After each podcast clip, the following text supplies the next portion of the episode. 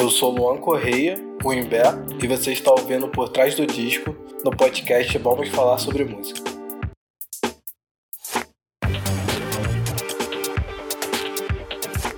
Eu sou o Kleber Fak. Eu sou a Mauriterto. E no programa de hoje a gente recebe o Luan Correia, responsável por um dos trabalhos mais incríveis da música brasileira nos últimos meses, o experimental Rocinha, um disco que bagunçou a minha cabeça, bagunçou a cabeça da Mauri.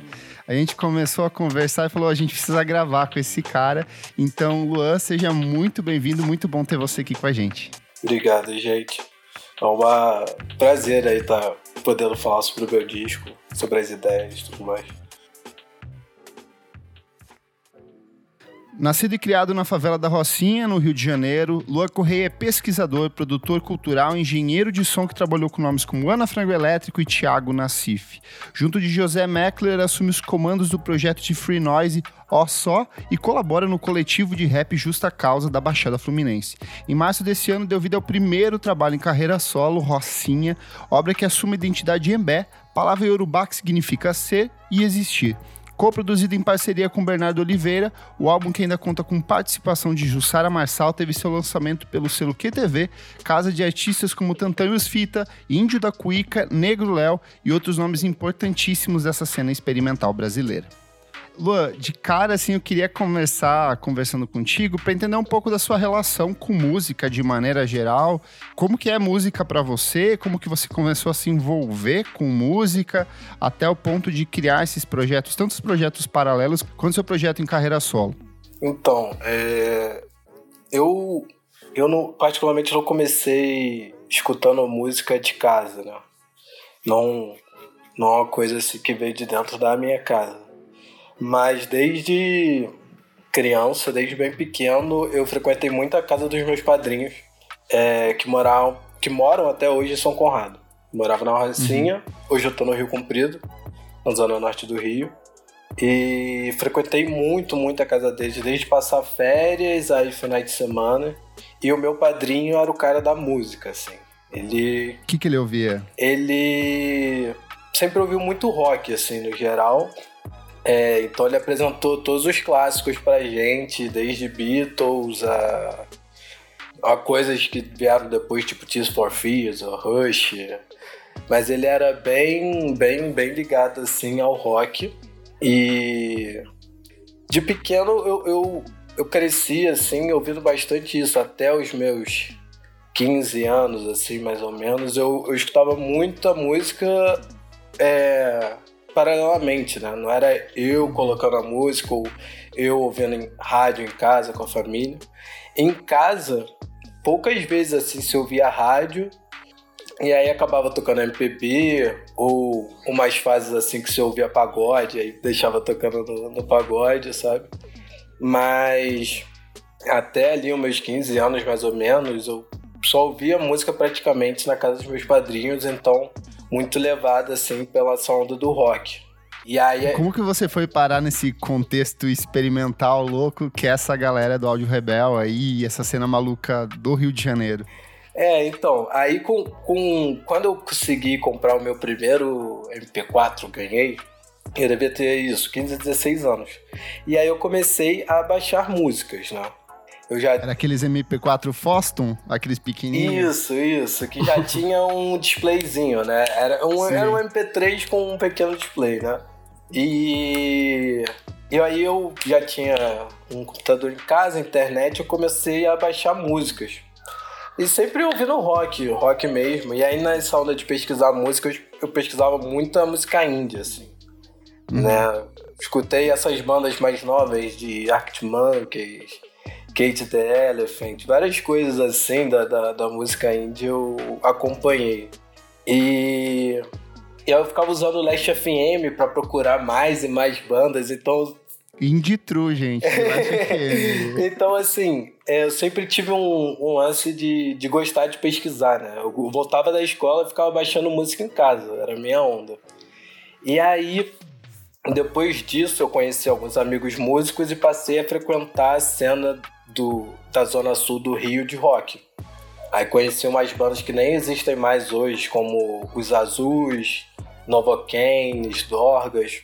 que eram bandas de amigos, pessoas conhecidas, e eu passei a frequentar esses shows. E isso foi me dando mais vontade de fazer alguma coisa com música, porque até então, até meus 16 para 17 anos, eu queria jogar bola. Eu só era ser jogador de futebol, então quando eu vi que tava ficando velho, não tava em lugar nenhum, que eu passei a ir migrando para esse lado da música, mas assim, despercebido, né? Só a vida acontecendo naturalmente.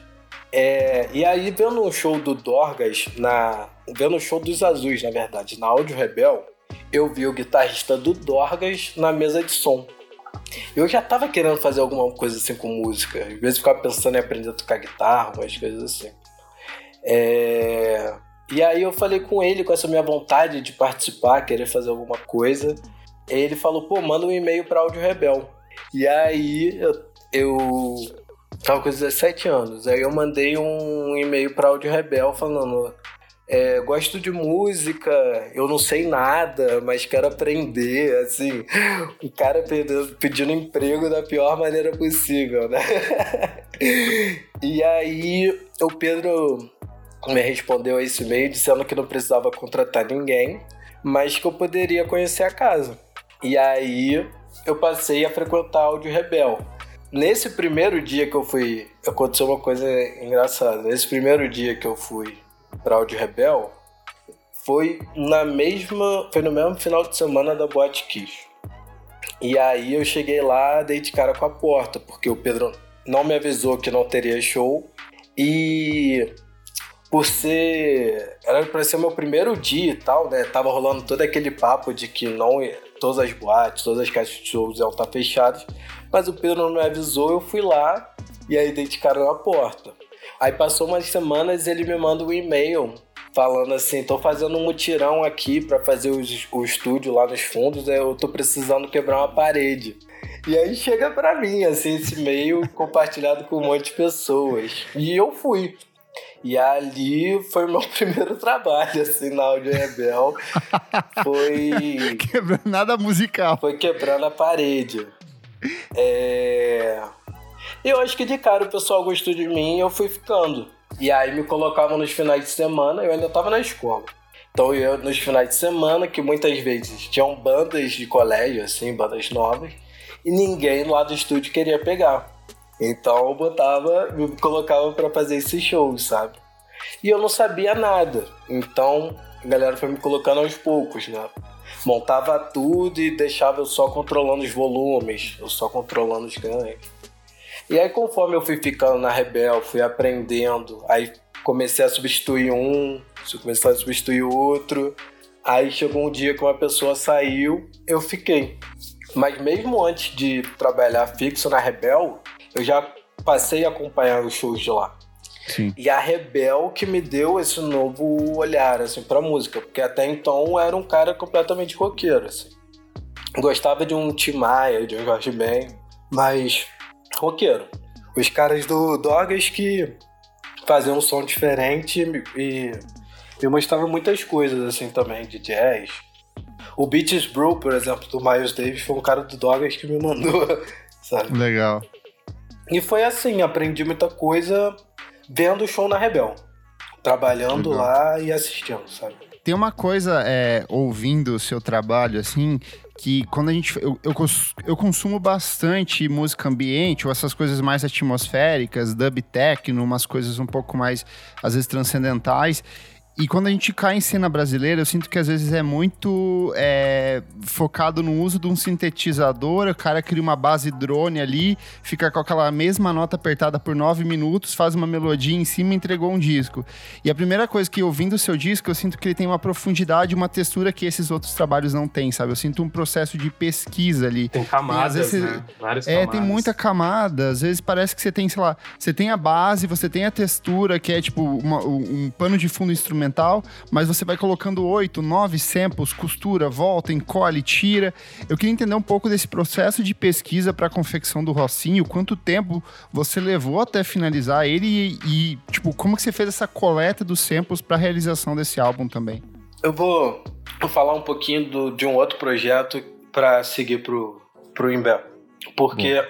eu comecei a fazer trabalhar com samples quando eu estava começando a fazer beats e entrei pro Justa Causa. Comecei a trabalhar com esse pessoal da Baixada, porque eu sou, sou da Rocinha, né? Sou da Zona Sul. Então, comecei a trabalhar com o pessoal do, do outro lado mesmo, né? De... E aí, é... dentro desse trabalho de sample, fazendo lá os beats, eu sempre gostei lá da Audio Rebel, fiquei muito ligado com o pessoal do Quintavan. É, o Quintavan era um evento que acontecia às quintas na Audio Rebel, que era um evento que acontecia com a participação de umas cinco cabeças, assim, que pensavam. E aí, dentro desse evento, que surgiu o selo. Que aí passou a, o QTV a gravar grupos, a gravar é, grupos da, dessa cena. E eu gostava muito de, de acompanhá-los, sabe? Eu gostava dos uhum. encontros que eles faziam, tipo, Negro Léo vai tocar hoje com Felipe Zenícola e o, sei lá, o Domênico Lancelotti. Aí eles faziam uns encontros assim e rolava um som na hora e eu me amarrava nisso, né? Nesse lance de improviso, assim. E aí, por, por gostar desse, desses encontros, dessa cena que existia no Kitavan, quando eu comecei a trabalhar com samples, eu pensei, pô, eu posso fazer um trabalho por esse caminho, sabe? Eu acho que eu consigo trabalhar bem com isso dos samples. E aí comecei a fazer essas colagens, sabe? Comecei procurando muita coisa de música eletroacústica, por exemplo, assim, para criar esses ambientes e tudo mais. É, dentro do, dessa pesquisa de samples que eu pro, pro Justa Causa, para as batidas que eu pensei, pô, é um caminho que eu posso que eu posso seguir para fazer o meu trabalho. E aí é, pesquisei, comecei pesquisando umas coisas até de eletroacústica para criar esse ambiente e tudo mais. E logo depois eu caí para um campo de falas, de é, procurar entrevistas para retirar trechos de falas e tal, porque muitas vezes eu tinha vontade de ter algum discurso, algo assim, mas eu não, não me sentia bom é, inscrita assim para construir algo e eu mesmo falar, sabe? É, e aí eu falei, tá, tudo bem, então vou vou procurar nessas colagens também. E aí nesse nessas duas pesquisas, eu não sei dizer em qual momento que ela aparece, mas começa é, quando eu descubro esse mundo das gravações de campo, desse, desse mundo da etnomusicologia, é, desses pesquisadores que saíram muitas vezes dos Estados Unidos ou de alguns países da Europa, que iam para lugares é, mais distantes para fazer essas gravações, né? Que eu passei a procurar muita coisa é, nesse, nesse caminho, é, principalmente ligado à música africana. E, e ali, ouvindo os discos, eu percebi que uma das coisas que me faziam, é, além de gostar do som, mas algo que me hipnotizava, que me transportava, era ouvir o que estava ali por detrás da música também, sabe? Então, é, esses ruídos me chamaram muito a atenção no sentido de que eles conseguiam me transportar para aquelas situações, muitas vezes, sabe? Legal. E aí eu pensei, eu pensei em usar isso como um meio, sabe? É, tipo, vou, vou usar é, é, essa sonoridade, assim, para para poder conseguir levar as pessoas a outros lugares com a minha música. E aí Legal. a pesquisa passa a ser por aí, sabe? A, a pesquisa com a parte mais sonora, assim. Você tem ideia de quanto tempo você levou até finalizar tudo isso, até ter. Você falar, putz, acho que eu tenho um disco aqui em mãos? Então, o, a, a primeira faixa do disco foi uma das primeiras faixas que eu fiz. É, que eu montei, assim. Com fala. Ela, ela provavelmente é a segunda faixa que eu montei com fala, assim, na, na, na minha vida. Dela, até, dela aos meus, até celebração de Chico Congo, são, mais, são uns dois anos aí.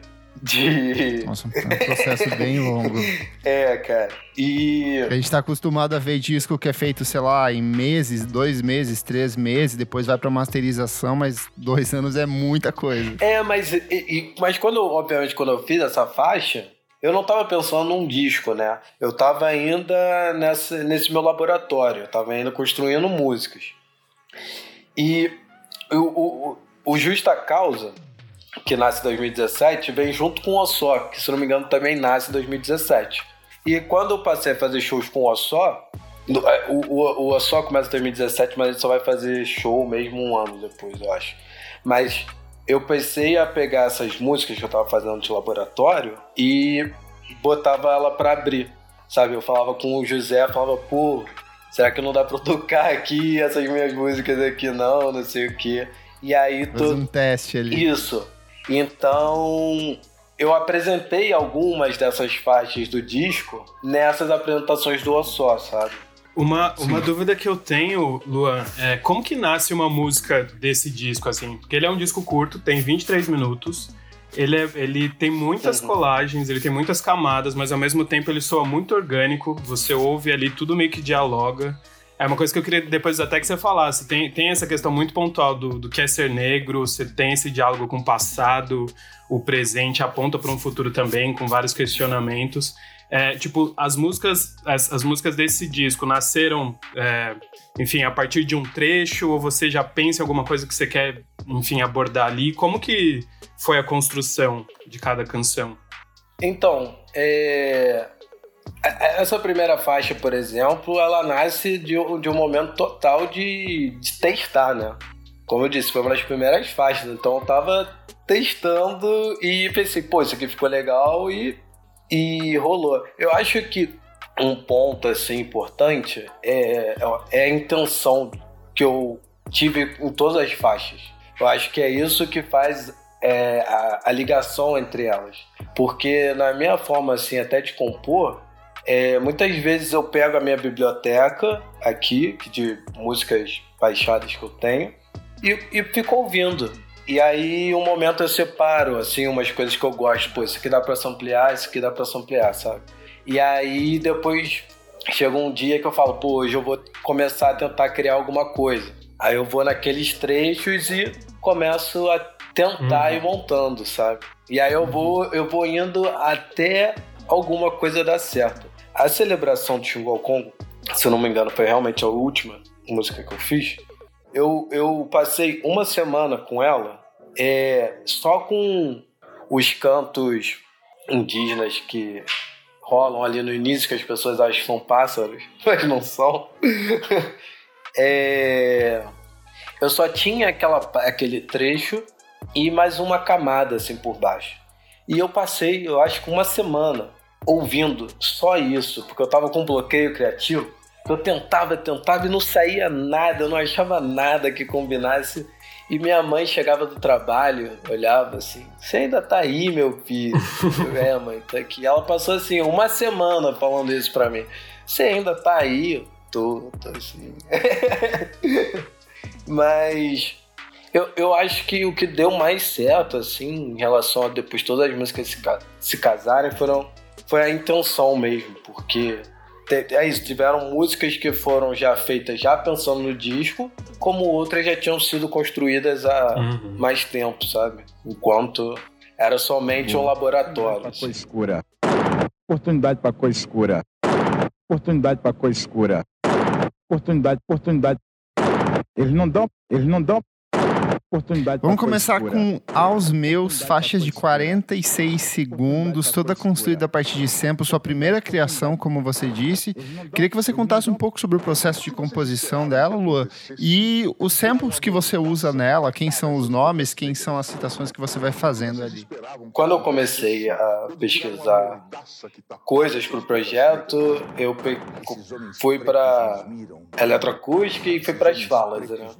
E eu estava pesquisando vendo artistas, é, entrevistas assim, para para recortar, e eu tava vendo uma entrevista do Itamar Assunção pro programa Provocações.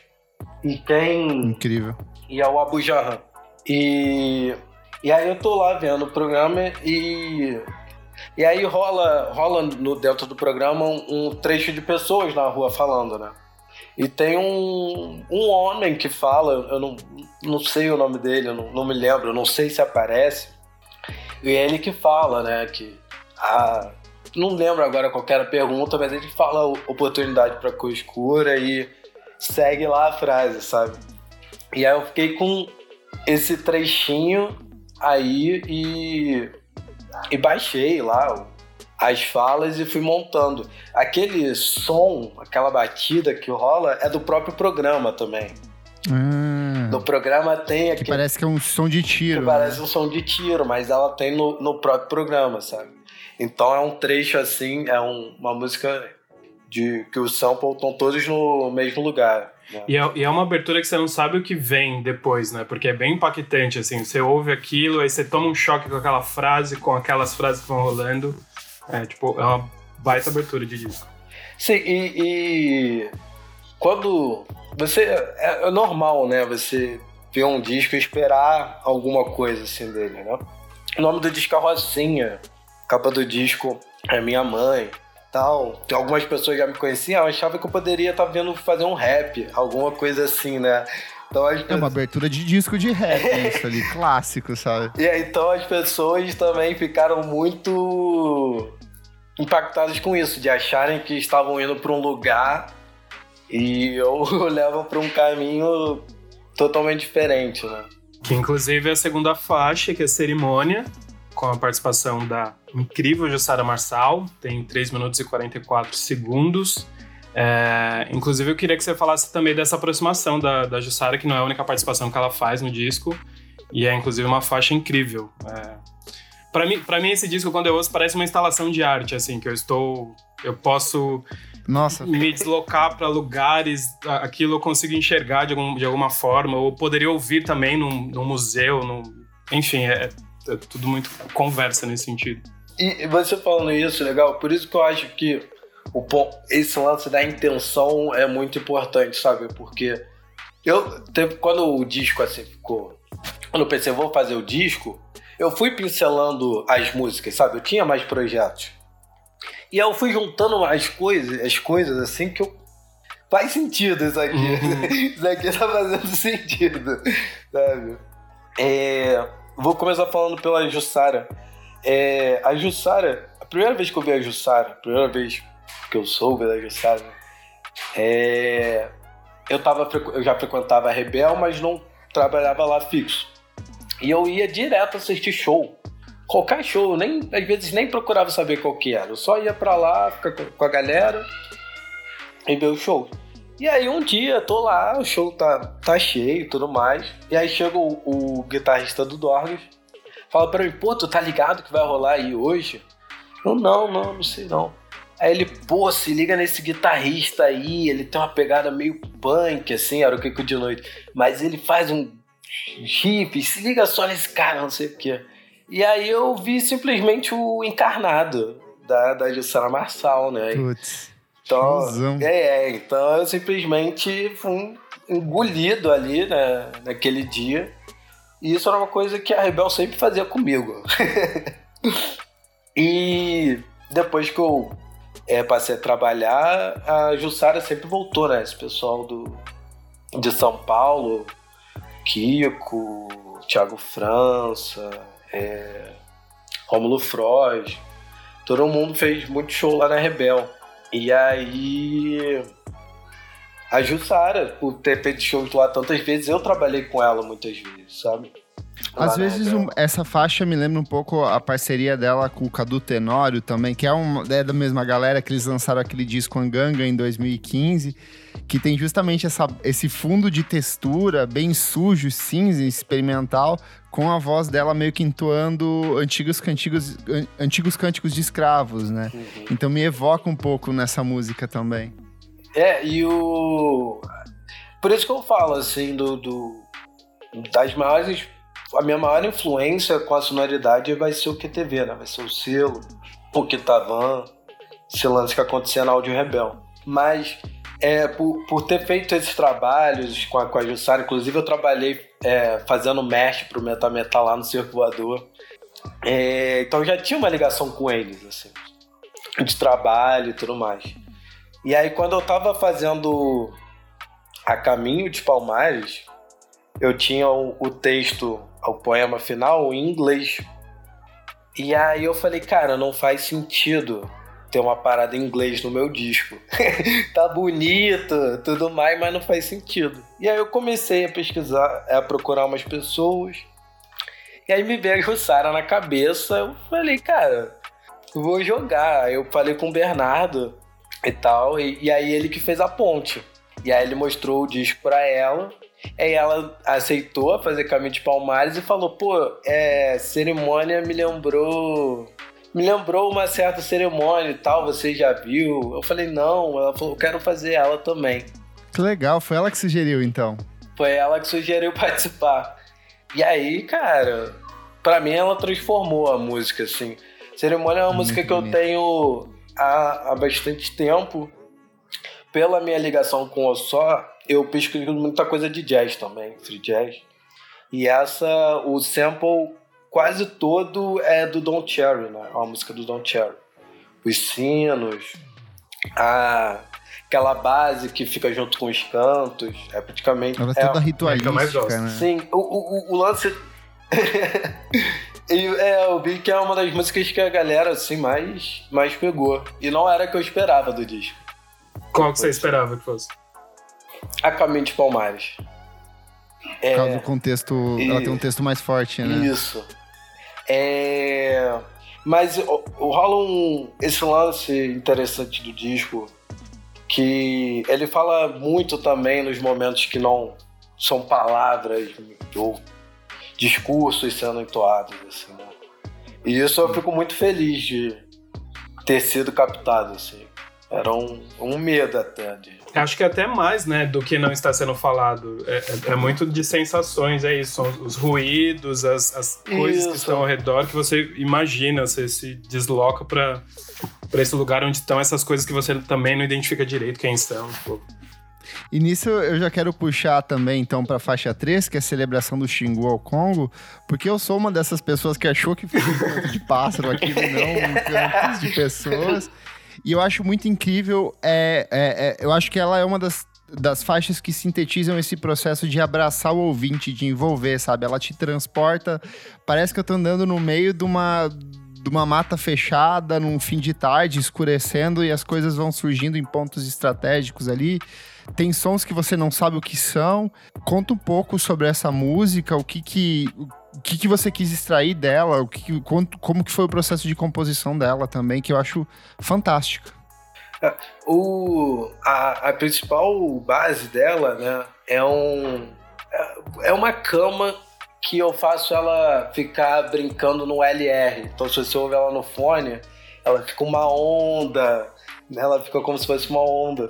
E acho interessante esse lance da mata, às vezes as pessoas falam até de água, e não tem esses sons mesmos ali, né? São os ruídos Parece que... muito que tem uma corredeira em alguns momentos. Ele, ela faz essa... essa...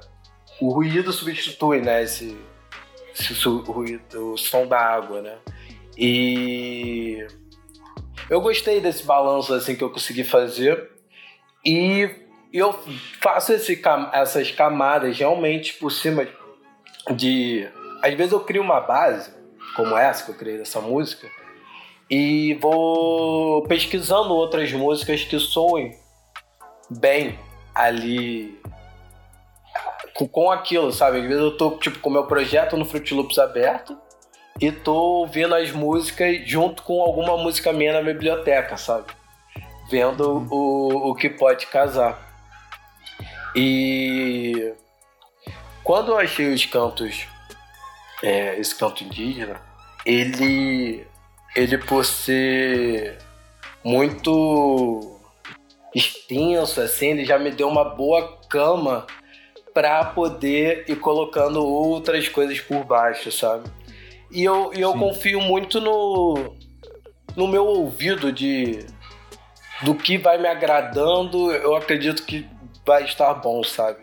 Então, tem muito esse trabalho de de ir testando mesmo, testando um ruído aqui, ver se funciona, se funcionar, você vai para um você vai para um próximo e tal. Mas falando assim também de a ideia assim da, da composição, quando eu encontro esses esse canto indígena, é, porque eu acho muito importante assim, do mesmo jeito que eu tento buscar minha raiz negra, eu, eu não posso esquecer de quem são os verdadeiros nativos daqui, né? Então, eles estão junto comigo, comigo nessa luta. E é importante também ser falado no disco. E quando é, eu encontro isso para colocar no meu disco, eu fiquei pensando, né, de como poderia ter sido o nosso encontro de culturas sem, sem nenhuma intervenção, sabe? E até musicalmente, né? Como é que, como é que a gente combinaria isso? Assim como rolava o encontro do Quintavan, sabe? que tipo de improviso nós, nós faríamos. E, e aí eu vou, vou construindo assim, isso com a música de esse encontro. Por isso que eu coloco a celebração do, do Xingu ao Congo. Que faz essa, essa ponte, que, né? Isso. E com a questão assim de compor, os juízos e tudo mais, esse lance de ir testando, eu, eu achei interessante fazer e pra você ver, essa última, das últimas músicas que eu fiz pro disco, eu já eu tava lendo um disco, um livro do John Cage sobre silêncio. E eu entrei nessa pira do silêncio, de, do silêncio não existir, do silêncio que é sempre um improviso, né? Tá sempre Tipo, eu tô aqui com vocês, tá rolando o ruído do vizinho, o cachorro que latiu, o carro que passou, né? Então, o improviso sonoro da vida tá sempre rolando aí solto. E quando eu tava procurando alguns ruídos para colocar nessa faixa, eu, tava procurando isso também. Eu mesmo ser surpreendido, sabe? Então eu, eu achava 10 segundos que tava funcionando, eu falava, pô, eu quero usar 25, 30. Eu deixava esses, esse restante para eu ouvir uma primeira vez, sabe? Para eu ter essa surpresa também. E, e deu certo, assim, né? Eu gosto, gosto bastante. Ela lembra muito. Tem um, um, um produtor austríaco que se chama Gas. Ele tem um disco chamado Pop que é totalmente nada pop, mas ele faz umas texturas muito parecidas com, com o que você faz. E ele fez esse disco andando assim na mata, ele tomava LSD e ele saía para caminhar nas matas e ele fez tipo uma transposição acústica disso, assim. Então achei tem uma similaridade muito grande, só que sem esse aprofundamento óbvio que você faz, assim. Gosto bastante dessa música. E aí a gente entra na quarta, né, que é a Maria Veira do Nascimento. Ela é uma das curtas, tem 2 minutos e 20. E ela tem uma ambientação, né? Só mais pro final que vai ter um canto ali. Eu queria que você também falasse como que. Bem submerso, né? É, é, essa é que eu acho que eu fui mais a fundo, assim, na questão do ruído, né? Porque eu, eu pego trechos bem curtos, eles ficam ali lupados e eu, eu faço uma brincadeira com, com estéreo de novo, né? De. Cada um faz um ritmo de um lado cada um fica fazendo um, um, ritmo de lado e chega um momento que eles que eles se encontram assim. Quando eu tava ocupando ela, eu tava eu tava bastante interessado assim com coisas bem bem bem curtas, bem minimalistas assim, e, com ruídos, sabe? Coisas que davam ritmo, mas é só só ruído mesmo. E essa de novo é uma faixa que contém só um sample mesmo. É tudo de uma, de uma música só. E. É mais homogênea, né? É, e ela. E ela tinha uma continuação. Essa música não era desse tamanho. Ela ia para um outro lugar a partir de onde ela termina. Ela seguia um outro caminho, assim. E quando eu tava escolhendo assim, para as faixas do disco, eu, eu resolvi retirar porque acho que sonoramente ela ia funcionar melhor assim no disco.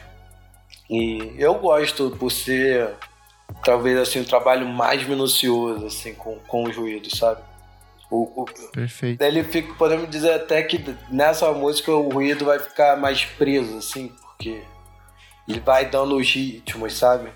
No, na celebração não, né? Os ruídos estão sempre caminhando tudo mais, eles te levam dali para cá e tal. Essa não, assim, os ouvidos são.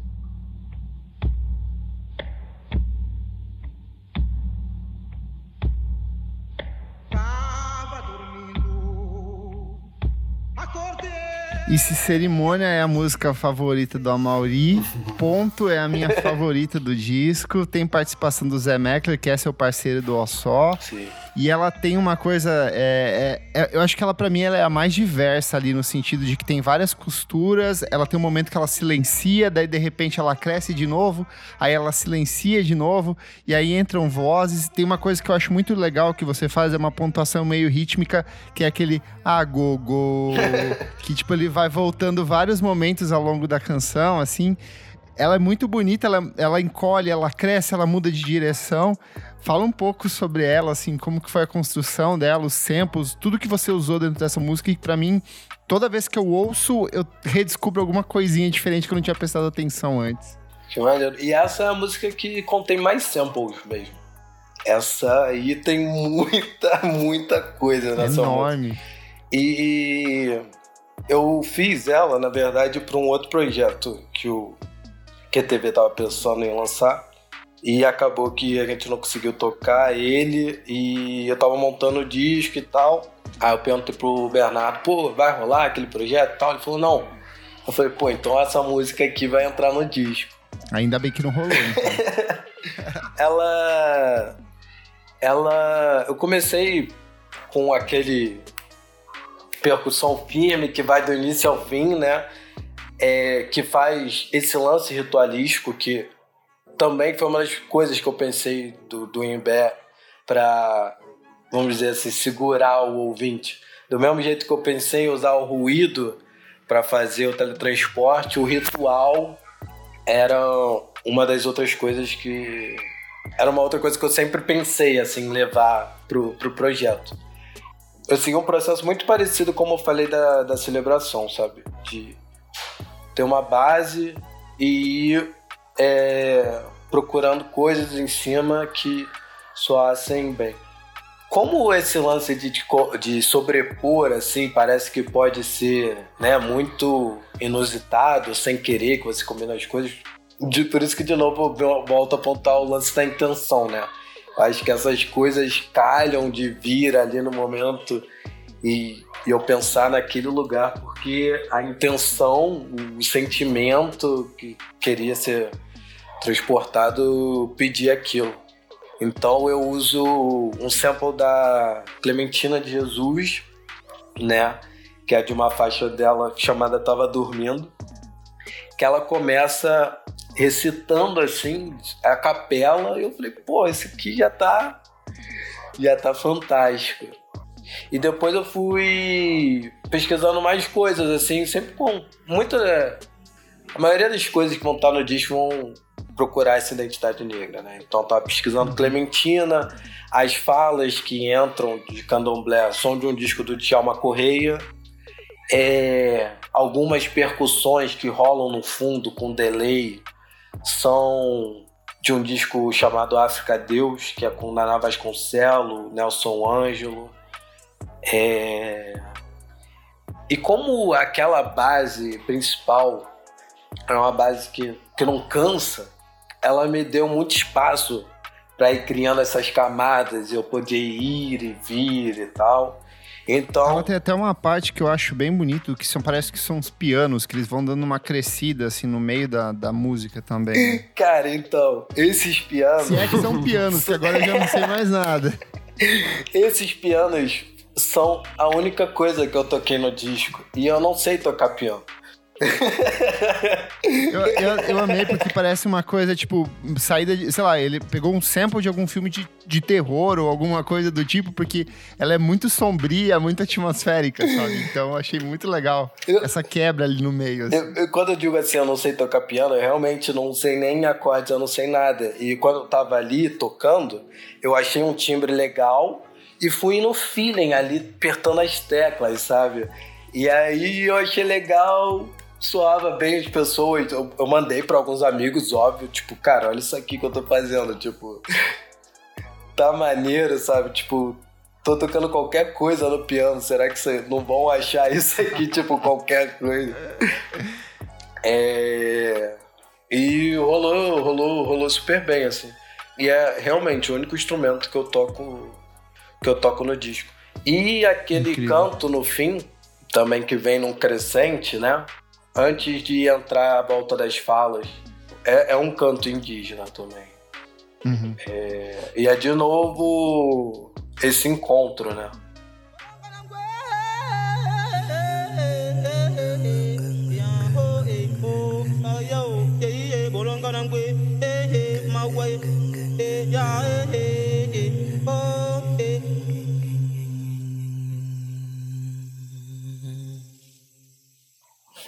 Perfeito. E aí na sequência vem a penúltima faixa, que era a sua aposta de repercussão, pelo que você falou, a Caminho de Palmares, que tem Jussara Marçal, Luizinho do GG e Orlando Costa, dois grandes percussionistas. Uma coisa que foi legal você falar, né, que esse disco você tem toda essa sua busca é, em relação à negritude, e eu acho que isso reflete muito no disco, porque é, quem é preto e quem é negro sabe, entende que tem coisas que batem mais fundo ali, né, tipo tem, um, tem uma informação mais funda ali, só que ao mesmo tempo é tudo muito é, é, é coeso, então tem um debate, mas não é um debate é, um debate muito forte. Eu não sei, é, ele, ele soa sereno ao mesmo tempo. Ao mesmo tempo que você ouve é, frases muito contundentes, né, de ativistas, intelectuais negros, tem tem essa ambientação que cria um clima interessante para você refletir sobre essas coisas todas, né? Que é o Brasil, que é o negro, que é o, o, o, indígena, os donos dessa terra, enfim. Mas queria que você falasse mais dessa, então, Caminho de Palmares. Eu comecei com, com a percussão do Luizinho e do Orlando, né? Eles foram a base para a música. Engraçado dessa música é que eu chamei a Jussara e tudo mais, e se eu não me engano, se eu não me engano, é, antes de chamar a Jussara, eu tava já fechando umas coisas e tal, assim, tipo, tô fechando o disco a minha parte, né? Vou tentar umas participações, mas assim, a minha parte aqui já tá tudo pronto. E a música Caminho de Palmares não tinha as falas. Ela não tinha. É... Ela era basicamente só a base de, de percussão, essa música. E aí, quando eu tava dando os nomes, o Bernardo sugeriu esse nome, A Caminho de Palmares porque eu devo ter dado o nome de A Caminho para algum outro lugar.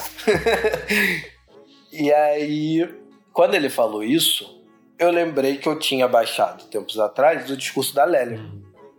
E aí eu joguei em cima e ficou fora pra caralho.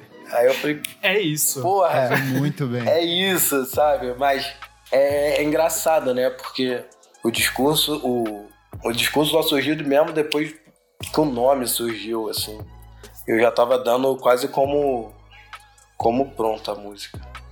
E aí veio as participações da Jussara, veio aquele lance como eu contei, né, de que eu tava com um trecho no fim da música em inglês, e eu falei, pô, em inglês não dá, porque tem nada a ver. E aí rolou de chamar a Jussara. E aí, pô, ela, de novo, né, cara, transformou a, a música com com aquelas vozes abertas que se cruzam e se descruzam. E ficou muito bom a, a tradução que a gente fez. Ela mudou uma, uma, uma palavrazinha, assim, porque ela disse que soaria melhor, mas está muito bonito o trecho que a gente escolheu, assim, o poema que a gente escolheu. Né? Para fechar, Mistura Baiana, participação do Lucas Pires, outra também bem curtinha, mais voltada para uma pegada mais atmosférica. Por que, que você escolheu essa música para encerrar o seu trabalho e conta um pouquinho sobre ela também? Ah, ela me soava assim como música de fim de disco, assim. desde, desde que. Ah, foi, foi também nesse, nesse momento que eu tava pensando, ah, tem que montar o disco e tal. Eu lembrei dessa dessa faixa, que eu, eu, essa faixa eu montei para um projeto que eu ia fazer com uma amiga minha. E acabou que o projeto não foi pra frente, eu tava com a faixa lá parada. E eu, eu já gostava dela e tal. E ela soava legal, assim, pra um fim de disco. E, e do jeito que eu tinha ela, é, eu achava interessante, mas eu queria dar uma modificada e tal. E o Lucas Pires, ele tem o, o dedo um grupo dele de noise, ele tem uma faixa no disco Rainha chamado Ragnar, que eles tocam um blues, que eles vão, eles fazem essa mudança de pitch, de ficando mais devagar e de voltar e tudo mais. E eu falei, pô, Lucas, essa música aqui eu acho a cara da Ragnar, do, do dedo, pô, querer fazer algo parecido e tal, participa aí, faz aí. E, e rolou. O Lucas também trabalha com, comigo no, no selo TV, né? Para fechar aqui essa conversa, que tá ótima, me abriu ainda mais a cabeça, me fez gostar ainda mais do disco. Qual que é a sua faixa favorita? Qual que é a que você gosta mais, a que você acha que representa melhor o disco para você? Ah, eu acho que a que eu mais gosto hoje, né, porque eu já tive várias assim, favoritas, né? Mas hoje, a que eu acho mais bonita é a celebração do Xingou Congo. É, agora eu já ouvi muitas vezes o disco, né? Então não escuto ele tanto assim, mas quando eu quero ouvir uma do disco, hoje é essa que eu ouço. Mas a que mais representa o disco ainda acho que é Caminho de Palmares, porque é uma das coisas que eu tenho tentado estudar agora, assim, mais, que é o lance do quilombo, né? E eu acho que entender isso é, dá um novo horizonte, um novo olhar, assim, uma nova perspectiva da, da nossa história, assim, do que a gente aprendeu na escola e tudo mais. É, então acho que ela é a mais importante, assim, pro disco. Lua, muito obrigado pela sua participação aqui. Foi uma Prazer conversa enorme. excelente. Um dos discos que eu mais ouvi nos últimos meses. Continuo ouvindo. E abro espaço para você dar seu serviço, falar de redes sociais, onde as pessoas podem escutar seu trabalho. Se existe alguma chance da gente ver esse disco ao vivo em breve em alguma apresentação, Deus, por favor. fique à vontade. então, eu fiz uma apresentação é, pro Festival Mulambo Jazz Agrário alguns meses atrás, tá lá no YouTube. É... Tem quase tudo do disco lá. Acho que eu toquei todas as faixas do disco. E para quem quiser me ouvir, é só pesquisar Spotify, Deezer, Tidal, plataforma favorita Imbé, Rocinha. E eu tô no Instagram, Twitter. É... No Instagram eu tô como leque.imbé Leque é o nome que eu uso para fazer minhas produções de rap.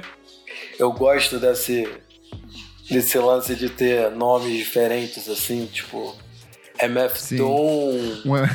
O MF Doom, né? É, é o, o, Tyler também tem alguns alter egos, Tyler the Creator. Sim. É, eu, eu curto esses caras. e. Massa demais. E no Twitter, eu acho que é Luan Correia. Boa.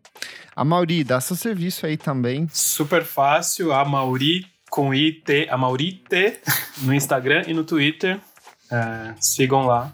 Onde as pessoas te encontram para te ler, para te ouvir? Então, tenho, tenho escrito para Elástica. É, e na, na minha bio no Twitter tem. No Twitter e no Instagram tem matérias que eu fiz, podcasts é, que participei, dá para constar tudo lá. A Maurite. Eu sou o KleberFac. Você está ouvindo um projeto paralelo do podcast Vamos Falar sobre Música. Segue a gente na sua plataforma de streaming favorita. Segue a gente nas nossas redes sociais, arroba podcastvfsm. Se sobrou aquele dinheirinho, apoie a gente no padrim.com.br barra podcastvfsm. Mais uma vez, Luan e a Mauri, muito obrigado por conversar aqui com a gente e até a próxima edição do programa. Valeu. Valeu. Tchau, tchau.